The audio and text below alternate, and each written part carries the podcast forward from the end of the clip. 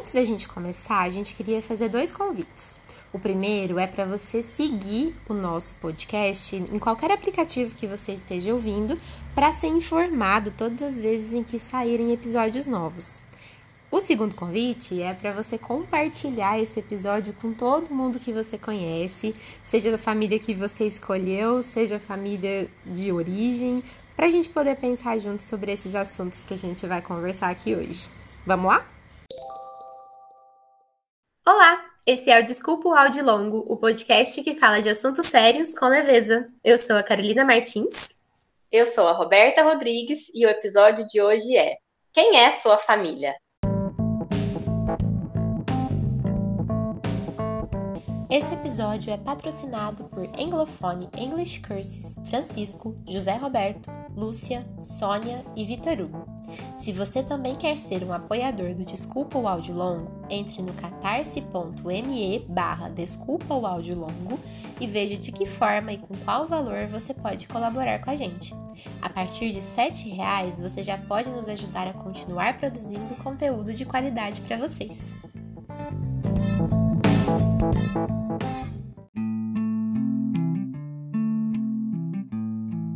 Falar sobre família é sempre meio melindroso. Se por um lado nos faz rir e enche de amor, por outro corremos o risco de tocar em feridas difíceis e mal cicatrizadas. Afinal, pensar sobre nossas famílias é pensar sobre nossas origens, nossa fundação, e essas origens são carregadas de todo tipo de sentimento, desde aqueles que nos preenchem até aqueles que mais nos faltam. Falar sobre família é pensar principalmente na família que mora dentro de nós. Já pararam para pensar que quando falamos sobre nossos parentes em análise, falamos muito pouco sobre eles de fato? Grande parte das vezes a gente fala mesmo é sobre o que eles nos fazem sentir, o que eles representam e sobre os significados que construímos sobre eles em nós. Esses sim são muito particulares. Mas afinal, quem define o que é família? É bonito ver como um conceito que nasceu rígido e segregador, aos poucos se torna flexível, a ponto de incluir todas essas particularidades numa definição de família que agora é plural. São tantas configurações possíveis. Sem a ilusão de que conseguiremos chegar a uma resposta final, queremos convidá-lo para pensar sobre o que é família para você. Nesse episódio, que é todo inspirado nas reflexões dos nossos queridos apoiadores, se aconchegue no sofá ou no colo mais gostoso disponível e vem pensar com a gente sobre esses laços de afeto que nos constituem desde o primeiro dia de vida. Eu quero esse colo gostoso disponível. Cadê? Nem sempre ele tá, né? Às vezes ele tá dentro da gente, né? Uhum. Sim. Que Ou a gente isso. mesmo, né, amiga? A gente estava aqui, antes de gravar esse episódio, conversando um monte. Sim. Acho que a gente se deu muito colo já hoje. Esse colo é, é, é lindo, né? É interessante como a gente pode dar colos virtuais. Aleluia, é... amém. Com certeza. E eu acho interessante também que a gente possa dar colo para si mesmo. Se tem um colo introjetado dentro da gente, é talvez fundamental para dar conta da vida adulta. Uhum. Mas, como assim, a gente não vive só de colo da gente mesmo também, que bom que tem família. E acho que antes da gente até começar a falar sobre família, não tinha como a gente não falar que é, quem está fazendo esse episódio junto com a gente são os nossos apoiadores, que eu acho que a gente pode também dizer que são uma, é a nossa família. É a família que está apoiando, desculpa o áudio longo. De todas as formas possíveis, né? Nas discussões, no apoio no Catarse, é, na, na, participação, né? Que eles costumam ter. Então, a gente quer agradecer, né? O fato de a gente estar tá podendo constituir uma família, desculpa o áudio longo, mas também é, usar esse episódio para enaltecer essas pessoas que estão enriquecendo tanto nossas conversas. E participando. E agora, eu pensei que quando a gente criou o Catarse, a gente falou assim, nossa, só nossa família que vai apoiar. e é engraçado agora, eu pensei, a gente tem nossa família lá, né, nos apoiando, mas a gente já construiu família com outras pessoas que são amigos, que são pessoas que gostam do nosso conteúdo, que estão lá com a gente e que não são de laço consanguíneo.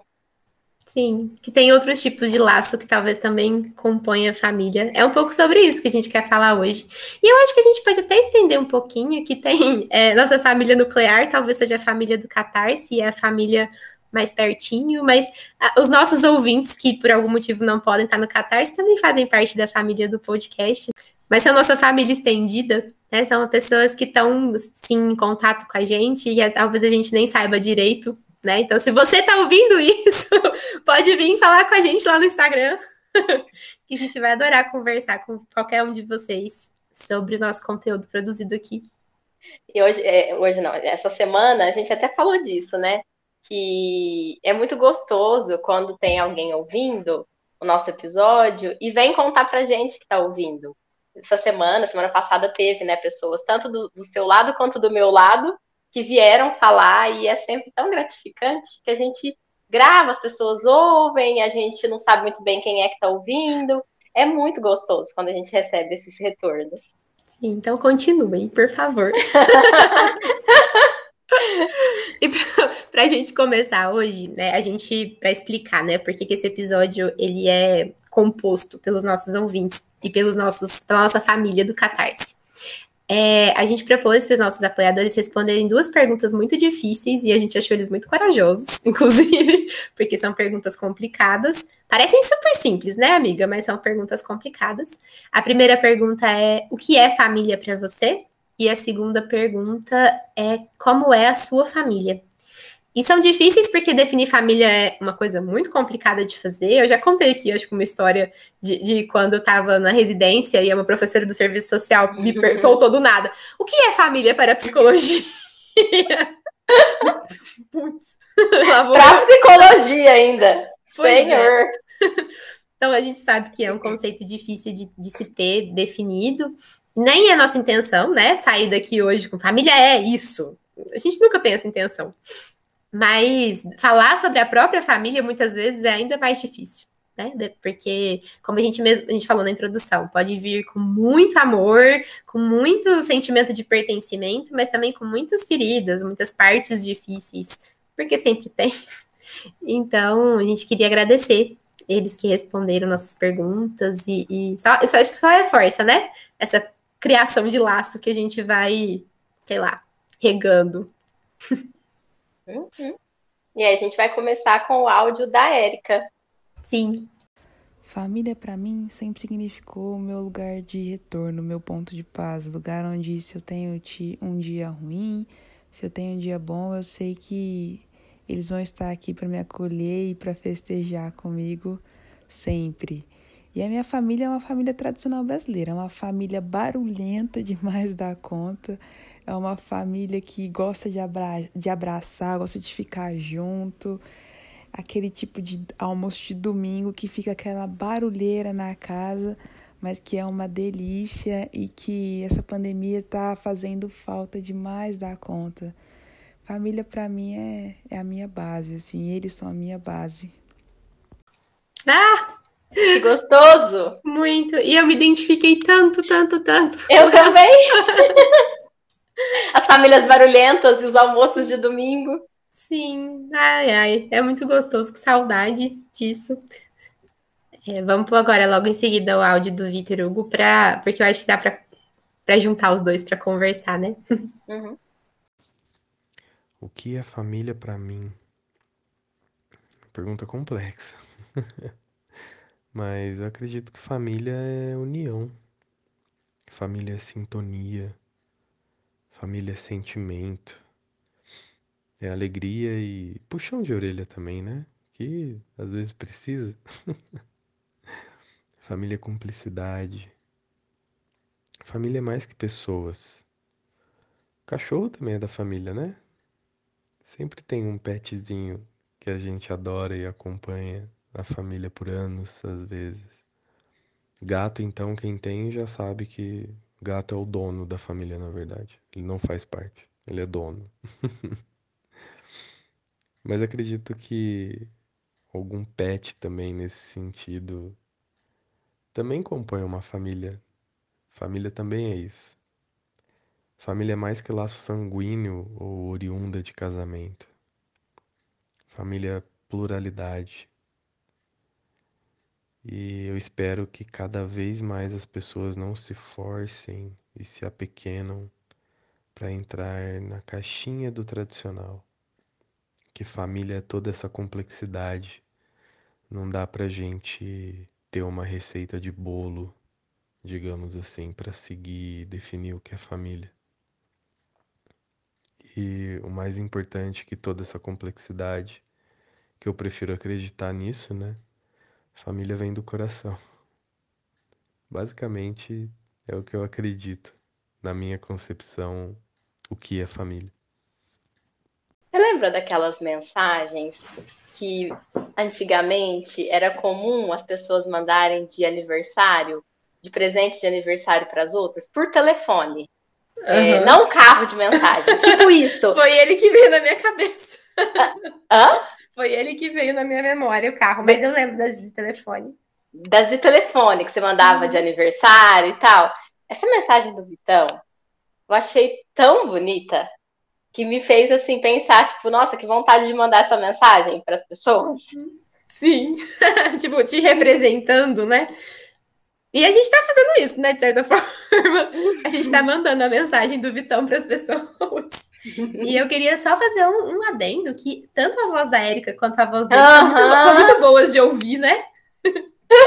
Já foram nossos convidados aqui também. Sim. sim. É, eu queria fazer um comentário aqui que ele está falando nessa frase. Para mim, essa frase é uma frase que a gente vai selecionar para postar no nosso Instagram. Para mim, essa família é pluralidade. Uhum. Ela é muito boa, né? Porque ela resume, mas ao mesmo tempo ela abre para um monte de significados. E eu acho muito legal, porque a hora que a Erika fala, mesmo ela trazendo né, a família tradicional e tudo mais, ela fala que é a barulheira do domingo, e é barulho, porque é plural, porque tem um monte de gente ali investindo de fato em estar ali junto, e aí é aquela risaiada, um monte de gente conversando ao mesmo tempo, e, e isso também é ser plural, né? É bem legal a ideia do plural mesmo, porque família é base, também poderia ser uma frase que aparece muito quando você vai falar de família, e acho que a Érica falou, Vitão, não lembro agora se falou a, a família é base, mas passa também a impressão só de um lado da, da coisa, de que é bom, é gostoso, é base, é forte, e não necessariamente. Então, a ideia de família é pluralidade, parece que ela realmente abrange diferentes realidades, diferentes emoções, sentimentos, é, é ótimo, realmente é. É uma uhum. palavra muito boa para definir família. Cada vez mais, porque acho que cada vez mais se abre a possibilidade das famílias serem plurais. Sim. Eu não sei se as pessoas que escutam a gente gostam de história quanto, tanto quanto eu, talvez não, mas eu sempre fui muito fã de história. E teve uma disciplina no mestrado que ela era ela era sobre isso, sabe? Sobre a composição histórica. Eu não consigo lembrar o nome da disciplina nem por decreto agora, mas era uma disciplina do mestrado em que a gente leu um, uma parte do, da história da sexualidade do Foucault, e ele fala um pouco, e também do, do um outro autor que chama Levi Strauss, eu acho que fala assim, escreve Levi Strauss, mas uhum. o nome dele eu acho que se pronuncia Levi Strauss. É, que ele fala sobre como as famílias foram se compondo, uma visão um pouco antropológica, assim, combina muito com a visão do Freud sobre essa coisa, né, de que as pessoas foram se agrupando em comunidades muito específicas, né, que pudessem garantir o cuidado umas com as outras, que existisse alguém um pouco mais responsável. A partir de então é que foi possível, por exemplo, criar o conceito de infância, o conceito de velhice, a partir desse agrupamento e que provavelmente os laços sanguíneos e, e é, hormonais que unem aquelas pessoas faziam muita diferença, fazem muita diferença hoje em dia, né? Mas que, que, a questão principal é que seja um grupo de pessoas que possam cuidar umas das outras. E aí você tem uma noção de família enquanto comunidade também, não só família pai, mãe, filhos, mas é, as pessoas ali em volta que estão sendo responsáveis pelo bem-estar ou pela saúde ou qualquer coisa, ou pelo desenvolvimento umas das outras ali. E eu acho muito interessante, né, que a partir daí vai nascendo um monte de tabus, vai nascendo um monte de leis psicanalíticas né? Que se alguém tiver com vontade de saber mais sobre isso, vai ler o, o Freud antropológico, que é mais pro finalzinho, né? Mal-estar na civilização, Totem Tabu, esse, esses textos. É, eu acho que, que é legal a gente ter uma noção disso, de que a ideia de família nasce porque nasce uma noção de que as pessoas precisam dar conta de cuidar uma, umas das outras, do desenvolvimento umas das outras. E isso talvez seja um dos, dos primórdios de o que, que é família, né? Tem uma função, então. Sim. A função seria cuidar um do outro. E acho que é legal porque dá para a gente fazer até o link com como a psicanálise hoje também vê é, a ideia de família, de mãe, de pai, como uma função. E não necessariamente que é uma mulher que vai ser mãe, é um pai que vai ser. É, é uma mulher que vai ser mãe, é um homem que vai ser pai, ou é a família biológica que vai ser família, né? É, é a, quem exerce a função de cuidar. Sim, e, e cuidares muito específicos, né? De ser responsável pelo desenvolvimento de alguém, de conseguir oferecer, né, como o Winnicott fala, um ambiente suficientemente bom para que a pessoa né, amadureça, de conseguir atender as necessidades, de conseguir colocar regras, de conseguir fazer cortes também, de ó, até aqui você pode ir, a partir daqui não dá mais. Isso são funções maternas e paternas e que podem ser exercidas até por coisas que não são pessoas, né? Ah, muito se fala hoje em dia sobre a função paterna poder ser exercida pelo emprego da mãe, por exemplo, no começo da vida da criança. Então, pode ser exercido por qualquer pessoa. E era que você, né? Eu acho que até a ideia de pai e mãe, função paterna, função materna, nasceu dessa lógica meio família nuclear tradicional. Até porque quando isso foi criado, né? Mas a gente poder uhum. trazer isso para a atualidade e pensar que essas funções podem ser exercidas por qualquer um, ajuda a, a, a aumentar o reconhecimento, mesmo a visibilidade de famílias que não entram nessa coisa tradicional demais, né? De famílias com recasamentos, de famílias em que tem de casais homossexuais, de casais com diferentes identidades de gênero. Então, tem. Eu acho legal a gente poder trazer isso para as pessoas lembrarem quando se fala de função paterna mesmo e função materna, não se fala especificamente de pai e mãe biológico, né? Sim. E isso até é bom pensando em famílias que são o pai e a mãe são separados, ou quando um falece, ou quando é uma mãe solteira, né? Porque é, é essa noção de novo de inclusão. Não é porque eu sou mãe solteira que então é, eu não vou dar conta de, de transmitir para o meu filho a função paterna. E a gente costuma ir primeiro para o concreto, né? Então, uhum. ah, eu uhum. sou mãe solteira, mas não, então é um padrinho, um avô, um tio um vai fazer essa função. Não que eles não vão fazer, porque é importante também, né, para a identificação do menino e vice-versa, mas essa função, ela pode ser trabalhada e desenvolvida em cada um. Tanto que nós, enquanto analistas, a gente trabalha com pacientes e a gente se vê muitas vezes nessas diferentes funções. Não é porque a gente é mulher que a gente não vai estar ali na transferência e contra-transferência como paciente, exercendo uma função, por exemplo, paterna. Sim, exatamente. E não é porque o analista é homem que ele vai ser incapaz de exercer uma função materna. Uhum. Quer mãe maior que o Winnicott? Ele era uma enorme mãe. quer, quer mais função paterna, se for ver, do que a Klein? Pois é. Muito bom. Um papo super psicanalítico nesse momento, né? Mas uma, uma coisa que eu acho legal, assim, é que quando a gente pensa em família, a gente fala pai, mãe, filho. Ou mãe, mãe, filho. Pai, pai, filho, que seja, né? Ou mãe solteira, pai solteiro. Sempre envolve um filho. E que ultimamente anda se considerando muito família é, sem filhos. Então, um uhum. casal pode ser a família um do outro, é, o casal com cachorros, né? O, o Vitão falou dos cachorros, dos gatos. Isso tem, isso inclusive é super problematizável quando o cachorro e o gato entram no lugar do filho, não no sentido ruim, de, de algo para ser pensado, né? Sobre a sociedade hoje em dia. Mas isso tem sido cada vez mais comum, né? De meu filho é meu cachorro. Em Ribeirão, acho que tem bairro que tem mais cachorro do que pessoa.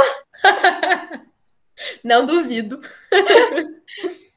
E não tô falando que é ruim ou errado ou bom, é só, só um comentário. É um fato. é um fato, é um fato. E assim como, por exemplo, eu que moro fora da minha cidade de origem, vejo que a minha família muitas vezes são as minhas amigas.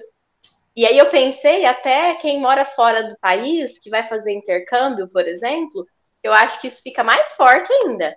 que, vi, que, ou que vai morar junto e faz uma república, ou que tal pessoas assim que estão com uma rotina que vê o outro ali todos os dias. Eu já morei junto com duas amigas e com uma amiga. Aí são essas outras constituições também de família.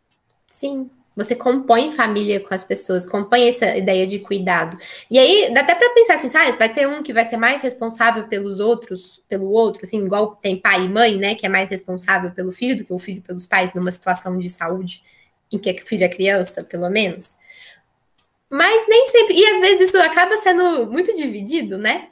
Talvez tenha, mas assim, igual você tá falando, às vezes em algum momento você é a mãe ali da relação com elas, e em outro você é a filha que vai correndo pro colo de uma mãe desesperadamente. E, e eu acho que isso é legal, assim, você poder transitar entre esses diferentes papéis em diferentes relações, né?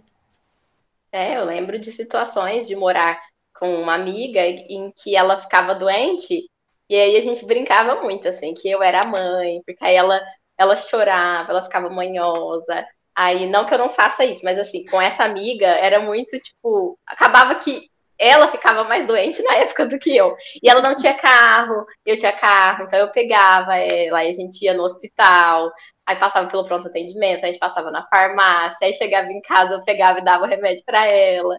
Então, não tem essa hierarquia, né, no cuidado, que você estava dizendo, do pai e da mãe e um bebê e uma criança, por exemplo, que não tem como. É, não que a criança não cuide dos pais, de alguma forma cuida, né? Mas, mas a referência de cuidado é do adulto.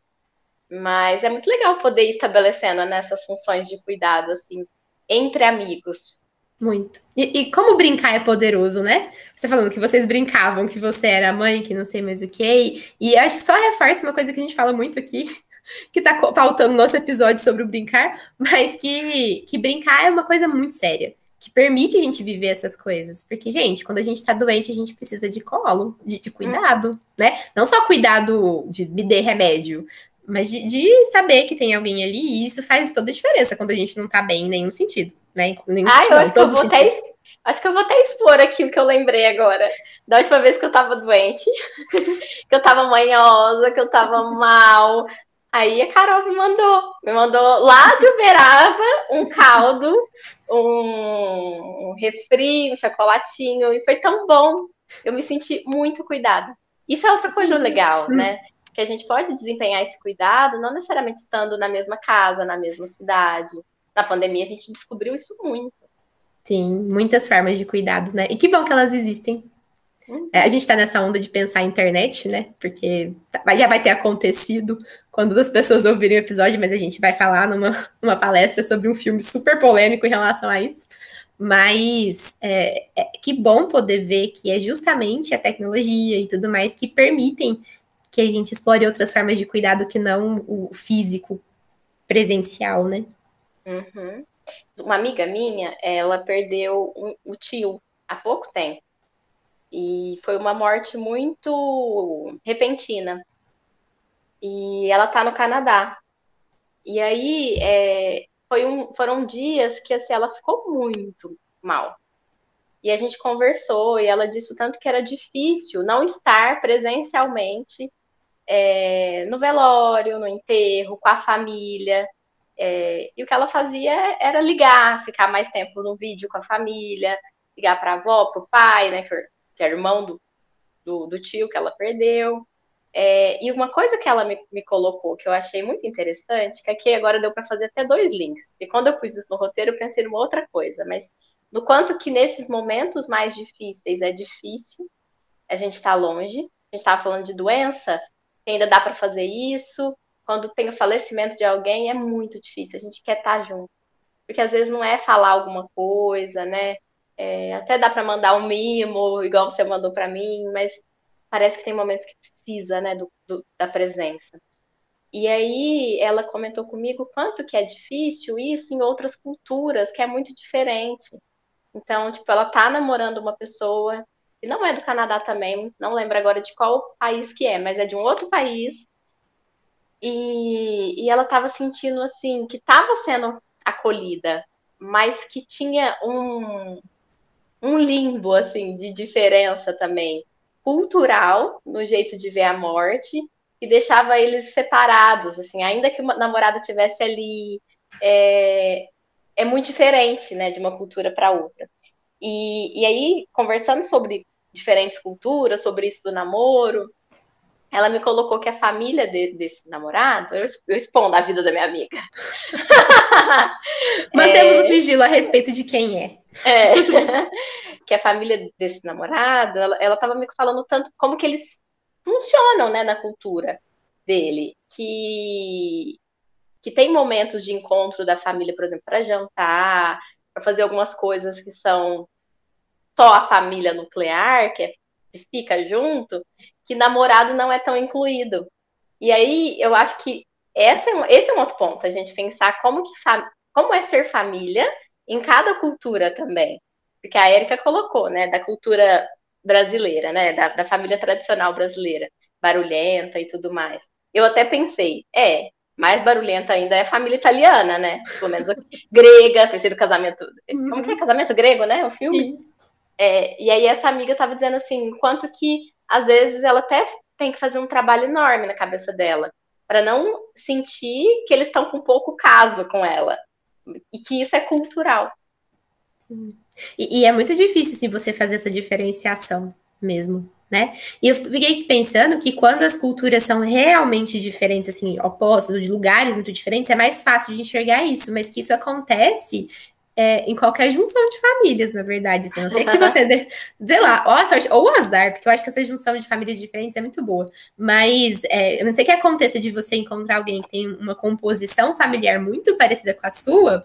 Normalmente, a hora que você vai ter uma relação com alguém, você está encontrando outra microcultura ali, outro jeito de estabelecer relação, outro jeito de constituir família. E eu acho que isso é, é muito interessante, assim, é, aquela frase, né, de quando você casa, você casa com a família também é verdadeira. Por mais que as pessoas falem com ela para falar de um, no sentido pejorativo, né, mas não acho que seja. Eu acho que é você podendo constituir no seu casamento, no seu namoro, na sua relação ali com aquela pessoa, uma, uma terceira coisa, né, uhum. que, que surge da união da uma de cá e de uma de cá, sabe? Isso é muito interessante, mas é muito difícil de fazer. Por isso que as pessoas sofrem quando elas vão morar juntos, quando vão pensar em casamento, porque tem não tem vários outros tipos de sofrimento, mas essa coisa de, de que qual que é o jeito de fazer as coisas da casa, qual que é a, a importância que algumas coisas têm. Eu lembro muito bem do Thiago falando para mim, olha, eu expondo, eu expondo com nomes, mas não tinha jeito de não, de não falar quem era, eu não tenho mais um marido além dele. eu lembro muito bem da gente é, conversando sobre utensílio doméstico e ele falando que máquina de lavar louça era essencial. e ele falava isso com muita certeza. Eu ficava assim, que? Essencial é geladeira, sei lá, cama, não máquina de lavar louça. E agora a gente tem uma máquina de lavar louça. Ela é boa mesmo, mas eu não, eu não acho que é. Eu lembro da gente ter essa conversa na sua casa, várias vezes. Várias vezes a gente falou disso aí, se, se, é, se é essencial ou não. E não é, é excelente, é maravilhoso ter uma máquina de lavar louça, mas não é essencial, gente. Não, então agora pensa, você está dando esse exemplo da máquina de lavar louça. Agora, isso diariamente em tudo. É realmente assim, eu achei muito bom isso que você colocou, porque eu fui lá para falar da minha amiga de duas culturas diferentes e você trouxe para o aqui, para o que a gente vive diariamente em qualquer lugar, em qualquer cultura, que é você estar tá o tempo todo diante de um outro que não é você, que fala um outro idioma, que fala uma outra língua, é de um outro jeito. A Constituição foi feita de uma outra forma. E não só casados, né? Mas Sim. no casamento a intimidade é maior. Então, a intimidade maior não é só a parte boa da intimidade, né? Na parte que a gente fala mais as coisas, bate mais de frente. Uhum. É Sim. difícil. Difícil. Difícil isso de escolher a família, porque a gente fala muito da família que a gente não escolhe. Mas eu acho que também vale falar da família que a gente acaba escolhendo também, uhum. e que enxergar que existe um outro que é um outro de fato, não uma réplica de mim ali, é, é uma baita de uma aquisição, em termos de amadurecimento emocional mesmo. E é muito difícil fazer isso, porque geralmente a gente quer só encontrar o que é familiar, quentinho, conhecido, ou o que você espera, o que você idealiza. Então, isso é um, fator importante aí na constituição das famílias. Com certeza. Não é à toa também que tem tanta separação. Mas é verdade. Nossa, quando a gente começou a morar junto, foi caótico, sabe? E não só, eu posso falar isso aqui sem medo de me expor, porque eu sei que isso é caótico para todo mundo. Uhum. Morar junto é um negócio complicado, sabe? Você afinar isso, por mais que, né, por mais que a gente namore há muito tempo, é, é muito diferente você dividir a mesma casa com a pessoa. Não é muito diferente, não. É por isso que algumas pessoas separam, sim. É, porque, porque aí é, sustentar a família que a gente escolhe é muito diferente de sustentar a família que a gente não tem escolha. Sim. Exatamente. E, e as duas podem ser difíceis. Uhum. Todas, as duas têm seus desafios e sua beleza também. Isso me fez pensar na mensagem da Gabriela. Sou contra aquela ideia de que você tem obrigações com tal pessoa porque ela é da família. Alguém ser ou não ser sangue do seu sangue, na minha concepção, não faz dela mais ou menos importante. Considero a palavra família algo muito forte para resumir em pessoas que têm o seu sangue. Minha família é composta por pessoas que eu escolhi para serem família. Chamo de tio e tia quem não é tio ou tia, porque meu coração sente que é. Chamo de irmão, irmã, quem não é irmão ou irmã, porque meu coração sente que é. Assim como tenho pessoas da família que são de sangue e não considero família.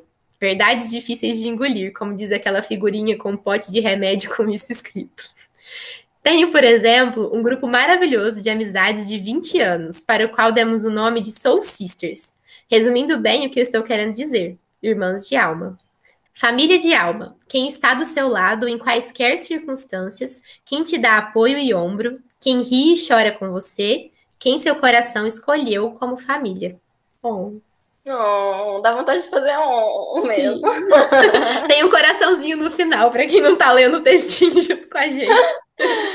Muito lindo. Gabi escreveu de coração, hein? Escreveu. Me lembrou muito uma frase do Mário Quintana, né? Até que pus aqui depois. O amor é quando a gente mora um no outro. É, e ela tá uhum. falando de pessoas que ela escolheu para morarem dentro dela também. É muito bonito isso. Mas eu acho que a gente precisa pôr um, fazer o papel do advogado do diabo. Porque quando a gente pensa em família nesse sentido da escolha, a gente bota o amor acima de tudo, né? E se família é a base para tudo que a gente vai se constituir, a, parte ruim também está incluída, assim, de, de brigar, de, da, dessa parte difícil da intimidade que você acabou de dizer. E eu acho que está incluído no que ela fala também. Você pode ter irmãs de alma com quem você discute de vez em quando, ou que às vezes alguma coisa não funciona, ou que te faz sentir várias coisas. Mas eu acho que a gente precisa incluir isso junto, porque quando a gente fala de família, a gente entra nessa onda do família é onde é maravilhoso. Desse on. É, exato. E nem sempre, né?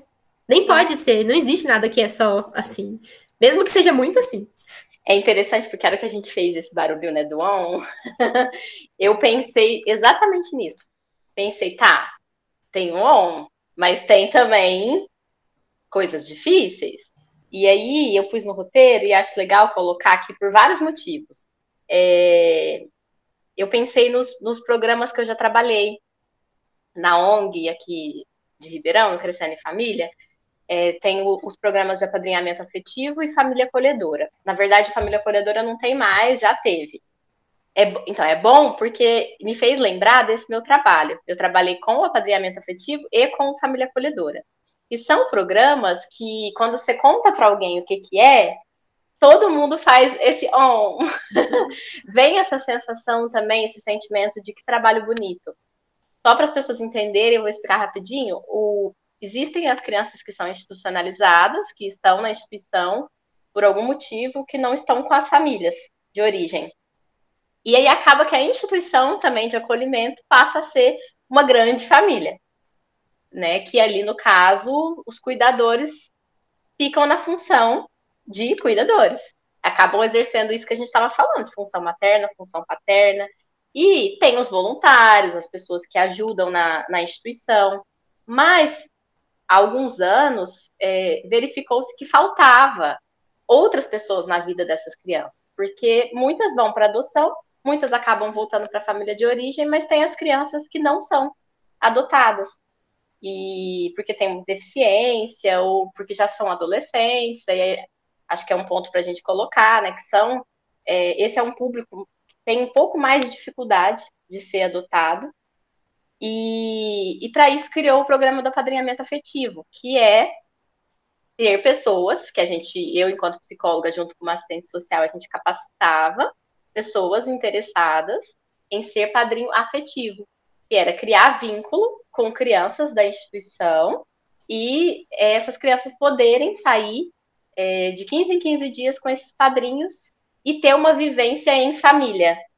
Então, poderem também saber o que, que é estar numa família tradicional, vamos pôr assim, né? Porque elas podem desenvolver a família lá da instituição, mas é diferente a instituição em que fica tudo mais é, com menos personalidade, né, do que você estar tá numa casa com um pai, uma mãe, um irmão, um cachorro, que é o que a gente estava falando antes. E aí a gente capacitava esses padrinhos e capacitava as crianças também para irem para o padrinhamento. E tudo isso é muito importante e é muito bonito, porque são crianças que, por exemplo, eu já ouvi delas é, não sabe, já vi relatos até dos padrinhos contando de crianças que não sabiam que avô é mais velho que pai e mãe. E sabe a ordem? De uhum. olhar na casa e não saber dizer assim, ah, mas por que, que você é avô dele? Porque não conseguia entender. Porque também não tinha essa vivência é, do concreto de estar com uma família. E a partir desse concreto, a gente vai abstraindo até a noção temporal do que é mais velho, do que é mais novo. Acho que isso não é uma dificuldade só de crianças institucionalizadas, acho que crianças, no geral, demoram um tempo para entender isso. E, e tem toda essa parte muito bacana, muito bonita, mas é um programa que também é dificílimo. A gente prepara ambos, tanto as crianças quanto o, os padrinhos, para uma realidade que não vai ser só bonita, que não vai ser só fácil, que não vai ser só gostosa, que vai ter muita dor envolvida. Então, acho que é, faz sentido com o que você estava dizendo, né? Que em qualquer âmbito, seja familiar, da sua família de origem, seja no apadrinhamento afetivo, seja no Família Acolhedora, que é um outro programa que também acolhem principalmente bebês que ficam ali um tempo, para que a família de origem possa se reorganizar para essa criança voltar para a família de origem. Então, ao invés dela ficar na instituição de acolhimento, principalmente os bebês que precisam desse cuidado individualizado, elas ficam numa família que fica ali um tempo com esse bebê. Então, tem muito desafio, tem muita coisa que precisa cuidar. Sim, fiquei até que pensando que eu acho que é muito arriscado fazer isso sem esse espaço de capacitação e acolhimento profissional, porque pode gerar muita, muita raiva na própria criança que vive aquilo só de 15 em 15 dias e se vê privada daquilo nos outros momentos, pode gerar muitos desconfortos nas pessoas que estão recebendo essa criança em vários sentidos. E eu acho que, que a capacitação é o que talvez ajude essas pessoas a darem um pouco de conta disso e de viver a parte boa e bonita e oh, que tem aí, porque é muito, é um trabalho muito bonito. É, se disponibilizar para apadrinhar uma criança, seja porque os pais te escolheram o padrinho ou porque você se disponibilizou para apadrinhar aquela criança que não tem padrinhos, é, vem de um lugar bonito, sim. Mas se a gente ficar só na parte que é, oh, que lindo, a gente não sustenta a coisa. Não dá conta de quando a parte difícil chega né? Então, que bom e que essa chega. capacitação existe. Sim. E aí Sempre. tem a capacitação também, mas eu não trabalhava para famílias que iam adotar os pais adotivos. E e a gente falava, a gente brincava que essa capacitação todas as pessoas precisavam ter. Porque não é disso que a gente está falando, né? Dessas dificuldades. E como é que a gente lida com essas dificuldades? Então, não é só a família por adoção, os padrinhos, a família acolhedora. Né? Essa capacitação que, né? Aí a gente pode pensar aqui que, que outros jeitos a gente se capacita para viver em família, mas ela é necessária, sempre. E é sempre, né? Porque a gente está sempre revendo algo que a gente está vivendo ali com aquela pessoa que está ali do nosso lado, na casa. Sim. Até porque, talvez isso que eu vou dizer agora seja um baita clichê da adoção, mas a, família sempre é adotiva, né? Ela sempre se adota. Os pais têm que uhum. adotar aqueles filhos, independente deles serem consanguíneos ou não. E, e, os filhos também adotam os pais. Então, isso, eu concordo com você. Aqui em Beraba tem um grupo muito grande, inclusive, que trabalha com adoção, que é o GIPA. E eu tenho uma admiração enorme pelo trabalho deles, porque é nesse sentido da preparação e tudo mais. Devem fazer outras coisas também, mas essa parte da preparação para adoção é algo que eu sempre me vi pensando também assim. Todo mundo tinha que passar por uma coisa assim. Grupo de pais durante a gestação devia ser obrigatório. Tô brincando. Mas devia acontecer mais vezes, porque é um processo complicado, né? Uhum. Tô aqui pensando no que a Gabi falou sobre a família que se escolhe, né? E sobre as amigas. Gabi é minha amiga, eu faço parte desse grupo de, de, de amizade de 20 anos. Então, o meu on também tem essa parte. É, mas sobre como que realmente amigo pode fazer papel de irmão, primo pode fazer papel de irmão que é interessante que a gente, né, essa coisa do papel de irmão vem desse lugar de, de da sua relação, o que eles falam muito na psicologia como relação com pares, com pessoas que estão no nível de no nível hierárquico igual o seu, né? Não tem uma verticalidade, assim, pessoas de idade parecida, de gerações parecidas, ou que não tem um que manda no outro, seja responsável pelo outro, normalmente, pelo menos, né? Nem sempre. Mas é, é bom poder sentir tudo que um irmão faz sentir. E eu acho legal a gente poder trazer que, que os irmãos podem, os irmãos, ó, os amigos podem estar tá nesse lugar, desde que seja intenso nesse sentido, assim, de poder sentir tudo que há para ser sentido. Eu acho que amigos brigam menos entre si do que irmãos quando os irmãos existem. Mas essa parte também do, do como que o outro o outro da minha geração vive, né? Tem uma, uma, a Maria Rita Kel, eu vi um vídeo dela que vai nas nossas inspirações, uma conversa dela do Café Filosófico, que eu fiquei apaixonada. Mas ela. Eu não consegui ver. Depois você assiste. Ela fala assim que é, irmão foi feito para brigar. Aliás, ela falou desse jeito, não.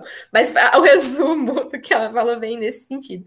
Porque você não pode brigar com pai e mãe igual você briga com o irmão. Você não pode bater.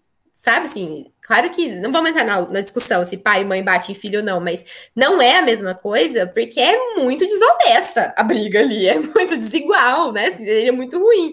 Irmão pode disputar, irmão pode entrar em conflito, irmão pode brincar junto no, em pé de igualdade, porque quando o adulto briga com a criança, a gente, enquanto adulto, pode até é, tentar ficar igual a criança, mas é muito diferente de uma criança brincar com outra criança. Não é a mesma coisa, né? Uhum. E eu não tô falando que um é melhor que o outro ou pior que o outro. Só é diferente. E nem tô falando que as pessoas têm que dar irmãos para os seus filhos. Tá tudo bem ser filho único.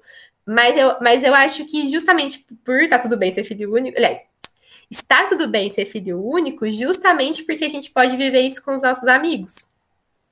Mas eu acho que a gente também precisa fazer uma diferenciação que os sentimentos mais intensos em relação a ciúme, raiva, inveja, essas brigas recorrentes, eu acho que de fato a gente não vive eles da mesma forma, com amigos e com irmãos. Eu acho que é diferente.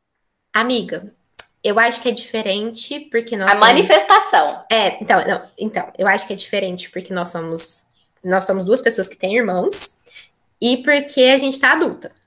Porque quando a gente é criança não é tão diferente assim, não. Com professora, disputar o, o, espaço pertinho da professora, disputar o primeiro lugar na fila, disputar quem vai ajudar a professora a fazer as coisas. Ou com primo. Eu lembro muito que eu tenho uma prima que é filha única que ela me tratava como irmã, ela brinca que eu sou prima irmã dela até hoje. Mas nesse sentido também, sabe? Assim, de disputar os pais dela comigo, sabe? Então, eu acho que quando a criança é filha única, isso acontece mais forte, sabe? Ah, sim, sim, acho que sim. Mas eu tava dizendo no sentido, talvez porque eu não manifestava fora o que eu podia manifestar dentro. Eu talvez não. até porque eu, talvez até porque eu podia manifestar dentro. E existia um dentro ali que, que dava conta, né? É, é. Mas, mas, mas eu acho que eu também tô pensando a criança já mais civilizadinha, sabe? Não a criança pequenininha que ainda não está com tantas repressões e regras mesmo dentro de casa. Regra social também. Regra social, que são importantes, mas uhum. tá. Aí, aí, aparece. né? A criança que, sei lá, puxa o cabelo e vai e morde. Morde. É, é. Sim. A gente só reprime essas coisas, amiga. Elas continuam aí. Você sabe disso. Eu não tô contando Aham. novidade. A gente só faz reprimir essas coisas, assim. E eu acho que não só reprimir, né? A gente elabora também, mas é, é uma mistura. A gente sublima também. Sim, a gente sublima. Mas sublima porque reprime, né? É, é muito legal pensar isso tudo, né? Assim, de, de como a gente vai articulando nossos sentimentos com as pessoas à nossa volta. E como isso nasce na questão de, de, de família e de como a gente aprende a ser gente e a se relacionar com as pessoas por causa disso. A gente aprende a ser gente porque a gente tá com outras pessoas à nossa volta. Não, Sim. a gente não seria gente. A gente viu o filme disso na faculdade, lembra? Não Sim. lembro qual que era. Era do Victor, não é? O, Isso! que, que ele foi abandonado numa floresta, não era isso? Isso, aham. E é- eu não lembro o nome do filme também. A, a gente viu esse filme com a Conceição, posso perguntar pra ela depois. Mas ele foi abandonado na floresta e, e ele foi resgatado já, já grandinho. E aí Uhum. tinha todo um processo de ensinar ele a ser gente um pouco tardiamente. Então tinha- tiveram muitas perdas, né? Esses, aquele documentário lá, O Começo da Vida, traz esses primeiros mil dias como extremamente fundamentais para a gente consolidar uma base dentro da gente, né? Que vai ensinar a gente a ser gente. Então Sim. fica a indicação do, do filme, é legal esse filme. Ah, bom, família pra mim é a base de tudo, né? A base da minha existência, a base de quem eu sou hoje. Ah, eu acho que se não fosse a minha família, eu não seria nem metade da pessoa que eu sou hoje. Então é uma base assim essencial na vida, né? E família é amor, é, que é um dos principais pontos, né, que eu considero mas também cuidado, carinho, é, uns puxão de orelha às vezes, né? Mas é isso, é carinho, cuidado, atenção e muito amor. A minha família, ela é, tem meus pais, é, meu pai, minha mãe, a minha irmã mais velha e meu irmão mais novo. E, e aí tem a minha namorada e tem meu cunhado. Esse é o esse núcleo, né? E aí tem a família é, as extensões, né? Que aí tem a família da minha mãe, a família do meu pai, que também são importantíssimas, né? Pro, pro que eu sou. Ou pro que eu deixei de ser, não sei. Mas pro que eu sou. É... E é uma família bem grande, inclusive. Mas assim. Que cabe no meu coração de um jeito muito maravilhoso e. é, nós cinco. E depois virou sete, né? Quem sabe um dia vira oito. É, assim, é a minha base de tudo. E que eu só tenho a agradecer, sabe? Acho que é isso. Um beijo. Eu acho tão bonita a parte que ela fala, quem sabe um dia vira oito. É. É mesmo. Dá essa É dimensão que pode crescer. Uhum. Tem espaço para crescer, né? A hora que ela falou do, do cabe no meu coração, é, eu fiquei lembrando. Acho que eu já falei disso aqui em algum momento, não sei agora. Parece que a gente já falou de tanta coisa que dá uma impressão de que a gente começa a repetir, né? Não tem problema repetir, não. É, de, a gente fazia né, uma, uma, um projeto de extensão sobre agressividade lá na, na faculdade, com a Conceição, de quem eu vivo falando aqui, né?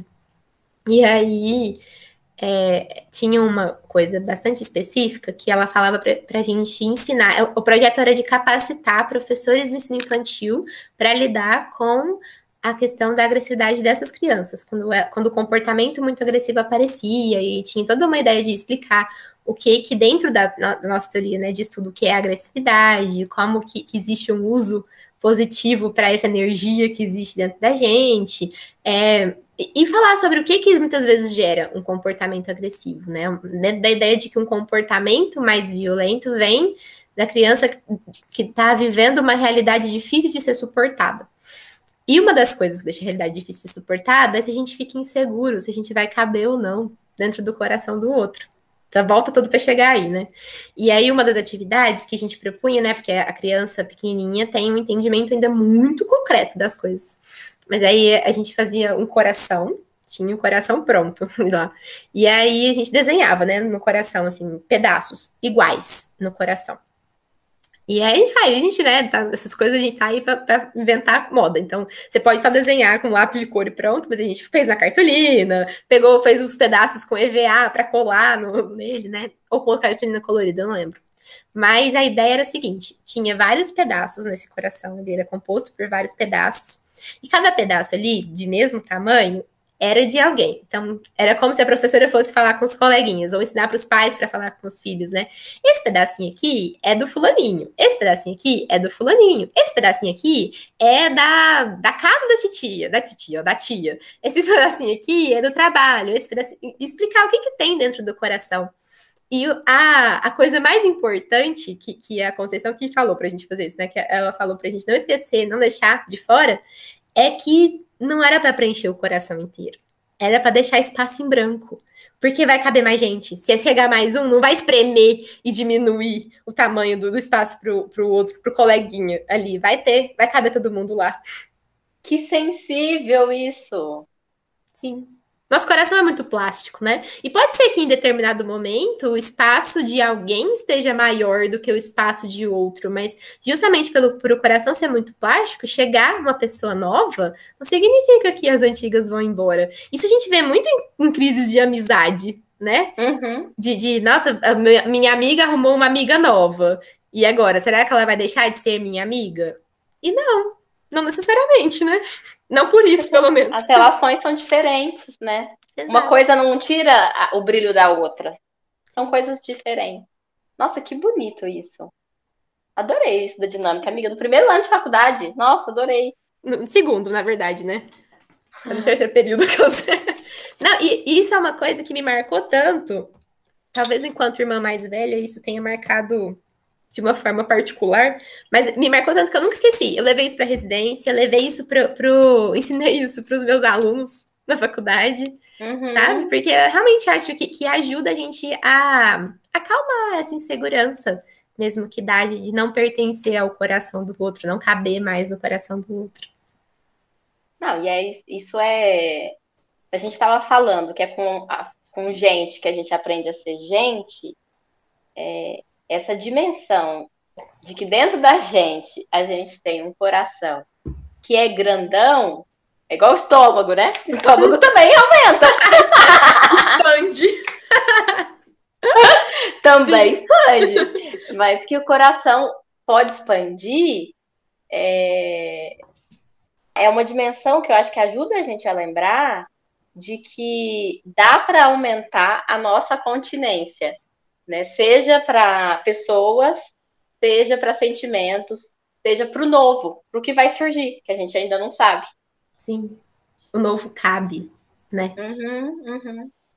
Nossa, que legal falar disso. Eu acho que a dinâmica ganhou mais, mais proporção e mais brilho agora com isso que você falou, sabe? Porque o novo é muito assustador. É muito desejado, né? Mas é muito assustador também. E saber que o novo cabe dentro. Porque isso é bom não só para quem tá, para quem pertence ao coração, mas para o dono do coração. Saber que, que se chegar uma coisa nova, não necessariamente vai tirar espaço do que já existe dentro de você também. Sim. Vamos para a próxima fala, então? Vamos. Família é laço que se constrói com o outro. É lar em movimento. Família nos causa uma ambivalência de sentimentos. E confesso que já quis fugir da minha, Entretanto, existem duas maneiras de fugir. Uma era ir embora, outra era enlouquecer. Eu escolhera os dois caminhos. Um pé na doideira de partir, outro na loucura de ficar. Hum, que trecho bonito da Neia, que é a nossa apoiadora que mandou. Sim. Muito bonito e poético até. E fala de uma coisa dificílima. Muito Gente, difícil. Vamos, vamos combinar? Que muitas vezes dá, pra dá vontade de fugir da nossa família? Sim, das loucuras que você vai começando a identificar que existem ali. É, e eu acho que aí cada um tem uma vivência muito específica, muito particular nesse sentido, mas que, que acho que a poesia está justamente nesse finalzinho, né? Uhum. Na doideira de partir, na loucura de ficar, e como é rico quando a gente consegue viver essas duas loucuras mesmo. Tinha um paciente na época da, da, da residência que ele, quando estava muito bravo com a família dele, ele falava uma frase que é muito boa. Acho que tem tudo a ver com o que a gente está falando. Ele falava assim: Roberta, do jeito que tá minha família, se cobrir com lona, vira circo. Se trancar a porta, vira hospício. E acho que todo mundo vai se identificar em algum momento com essa frase. E aí acho que o bom é lembrar que é em algum momento. Não é sempre, mas uhum. certeza que toda família tem isso. Todo mundo tem isso. Aham! Como que a família não vai ter? A família é feita de pessoas que têm isso. Pois é. Como é minha família? Mas você quer saber a família do lado da minha mãe ou do meu pai? Sempre que me perguntam sobre família, eu automaticamente acabo questionando dessa maneira. Eu acho que pelo fato dos meus pais serem separados, eu enxergo assim, né? Mas eu vou tentar responder é, englobando esses dois lados, digamos assim, aspectos que são iguais. É, minha família não tem nada daquela de comercial de margarina. não tem aquela perfeição pintada e plástica que tem no comercial, né? Tem muito afeto, tem companheirismo, mas tem também discussões, tem intrigas, tem desentendimentos, e eu acho isso bem bacana de olhar para o meu berço, digamos assim, e entender que existem pessoas ali e que essas pessoas que na maioria das vezes serve como base para diversas coisas na minha vida, é, elas erram e elas também acertam. E isso me ajuda a a me aceitar como ser humano, no sentido de que eu posso errar, eu posso aprender e eu posso fazer coisas boas também para as pessoas. Então, é, a minha família, eu acho que é essa complexidade toda. Provavelmente igual a quase todas as famílias e basicamente igual a quase todo ser humano. Eu acho então, que esse tava passou... a nossa conversa? Pois é, ele tava. Acho que esse pode, pode ser nosso trailer, resume do que a gente estava falando. Exato. E ele fala de um trabalho aí que não é um trabalho fácil, né?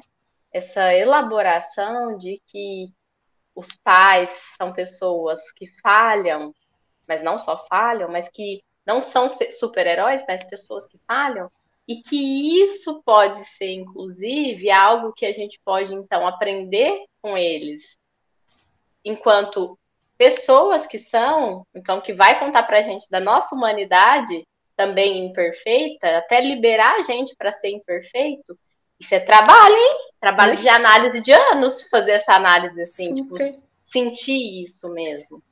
É o trabalho também que a gente faz na adolescência, né? Uhum. Porque essa quebra de super-herói é, acontece quando a gente é adolescente, muitas vezes, que a gente vai tendo outros tipos de dimensão dos nossos pais. E como é difícil, né? Eu realmente tenho a impressão de que ser pai ou mãe de adolescente deve dar muito trabalho, que... mas deve ser muito bom em alguns outros sentidos também. Mas que, que, que quando a gente consegue passar por isso, passar por esse luto de que meu pai minha mãe não é perfeito de verdade inteiro, eles passam a ser muito ótimos, sabe? E só, faz o movimento que você acaba de falar, de autorizar a gente a ser, a ser imperfeito também. É porque que pressão horrível é essa de que se eu tenho um pai ou uma mãe que é perfeito, eu crio a ilusão de que dá para ser. Uhum. Até você viver a vida e ver que isso não existe. E aí ficar brigando com a vida, né? Brigando com a vida, com as coisas que vão acontecendo, que vai trazendo frustrações. Eu sempre falo, assim, para os pacientes, para alguns pacientes, já falei, na verdade, que essa história de felizes para sempre dos livros infantis é igual o, o comercial, né, de margarina aí, que, a, que o uhum. Vitão falou. Porque só é feliz para sempre porque o livro acaba. Porque se tivesse mais uma página, não ia ser feliz para sempre. Não existe isso. Uhum. Sim. E, e, a gente quer tanto que exista que as nossas histórias mais enraizadas acabam assim, né? Mas olha que, que coisa poderosa. Se for para ser feliz para sempre, vai deixar de existir, vai deixar de ter vida para sustentar o para sempre. E eu acho que isso, no final das contas, é mais infeliz do que a outra alternativa. E acho que aí tem tudo a ver com o áudio também do Então, que ele vai falando já de, de pais separados. Porque se for para pensar o felizes para sempre que a gente mais ouve, não é do casamento?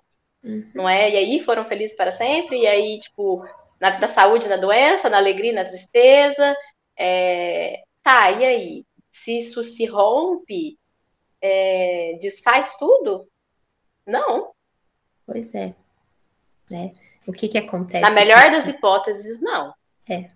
É, é verdade. Na, numa hipótese em que as pessoas conseguem se manter mais saudáveis, com certeza não. E, e aí, até fiquei aqui pensando, né? O que você mais escuta quando alguém fala, ai, separei, ai, meu casamento acabou. Você escuta as pessoas falando que não deu certo. Por que separou? Ah, não deu certo. E eu acho isso tão complicado. Eu descobri que eu achava isso complicado uma vez que eu atendi uma criança muito, muito, muito, muito tempo atrás que não conseguia, nem por decreto, internalizar esse não deu certo. Porque ele é fruto daquilo. E, e ele estava uhum. completamente certo. Se a gente for olhar para né, parar para pensar dessa forma, se ele é fruto, ele é fruto de uma coisa que não deu certo, então essa é uma expressão muito usada, e eu não tô falando que as pessoas têm que parar de usar isso, mas que a gente podia pensar um pouco sobre as coisas que a gente fala. Porque deu certo. Pode não estar dando certo agora, mas deu certo em algum momento. Sabe aquela frase, outra frase também super famosa do Vinícius de Moraes, do infinito enquanto dure? Né? Combina com felizes para sempre. Pode não estar dando mais certo. Pode ser que agora não está dando certo ficar junto. E aí eu acho que é importante completar a frase, sabe? De falar o que que não deu certo, o que que, o que que não deu certo nessa história, sabe? Porque senão vai ficar um, um, algo em suspenso de uma angústia gigantesca de que deveria ter dado, sabe? Tem um livrinho que eu amo de paixão, que eu acho que eu indiquei ele, pensando aqui agora, lá naquele episódio sobre terapia de família e casal com a Josi. Uhum. É, que chama A Selva e o Mar, do Rubem Alves, e ele, ele chama A Selva e o Mar, a história de um amor que se foi.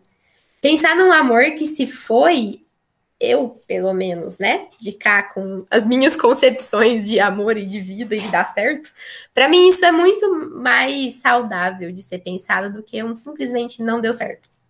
Eu concordo e eu acho que assim, o difícil é a gente conter dentro da mente a ideia de que deu certo e mesmo assim acabou. Por isso que a gente usa o não deu certo.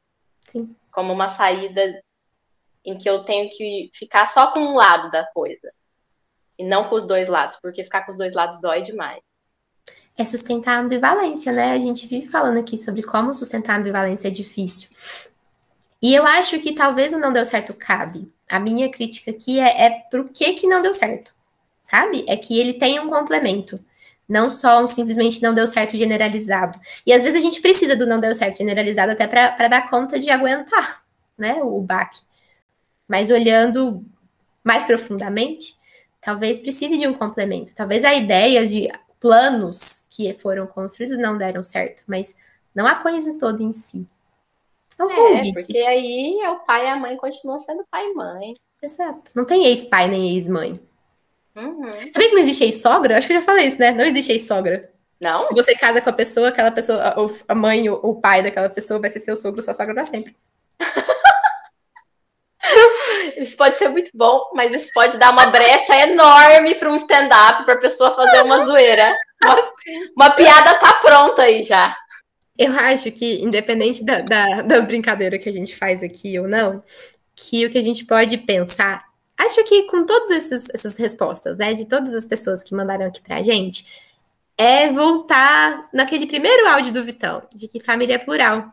E mesmo sendo plural, tem algumas coisas que repetem muito, né? Assim, em termos de, de, de o que, que se faz com família, o que, que família faz na gente. Tem algumas coisas que se mantêm, e o que cada um vive disso é que é muito particular. E aí cabe vários tipos de família e várias.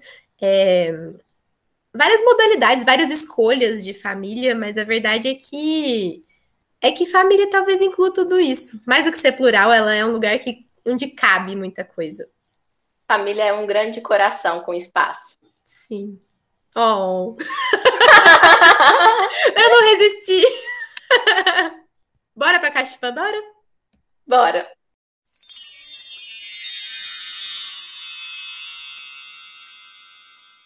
E aí, amiga, o que, que você tem para indicar pra gente hoje? Série maravilhosa para indicar hoje. A série que a gente já pensou em falar várias vezes aqui, enquanto episódio mesmo. É uma série que eu acho que a gente já indicou, mas não tinha como falar de família e não pensar na série This Is Us, que está disponível na Prime Video.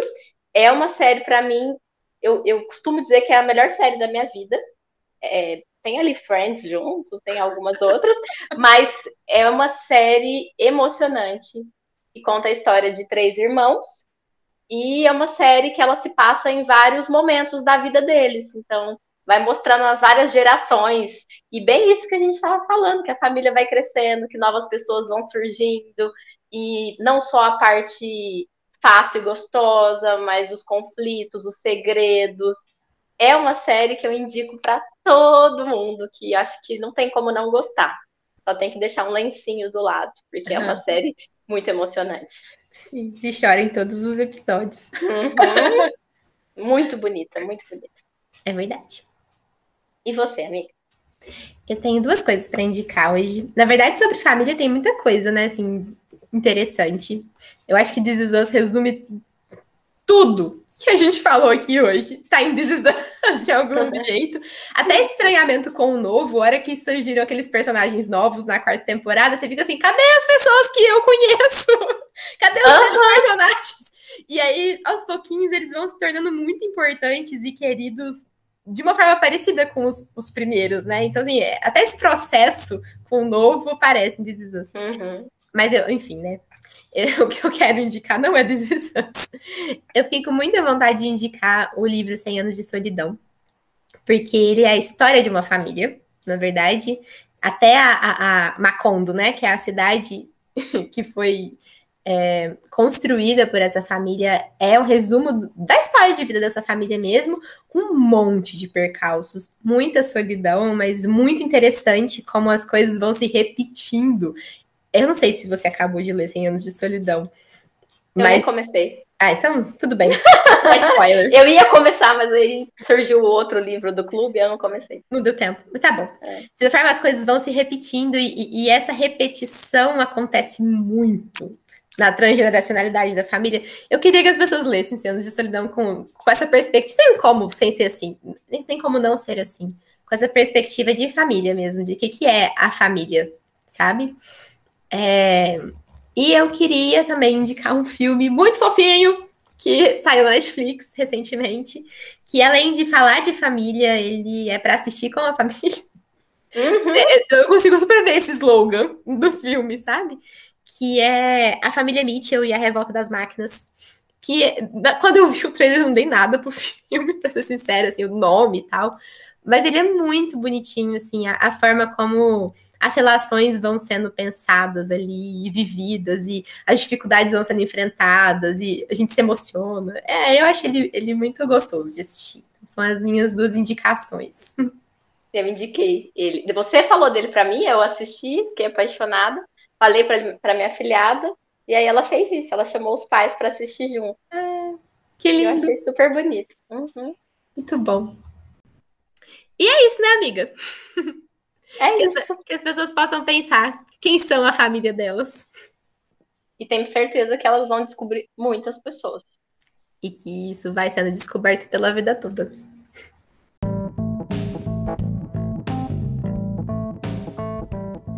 áudio desse episódio foi editado por Guilherme Martins Pereira Alves. O roteiro é de Carolina Martins Pereira Alves. A revisão de roteiro é de Roberta Rodrigues de Almeida e a apresentação, montagem do episódio e edição final é de Carolina Martins e Roberta Rodrigues.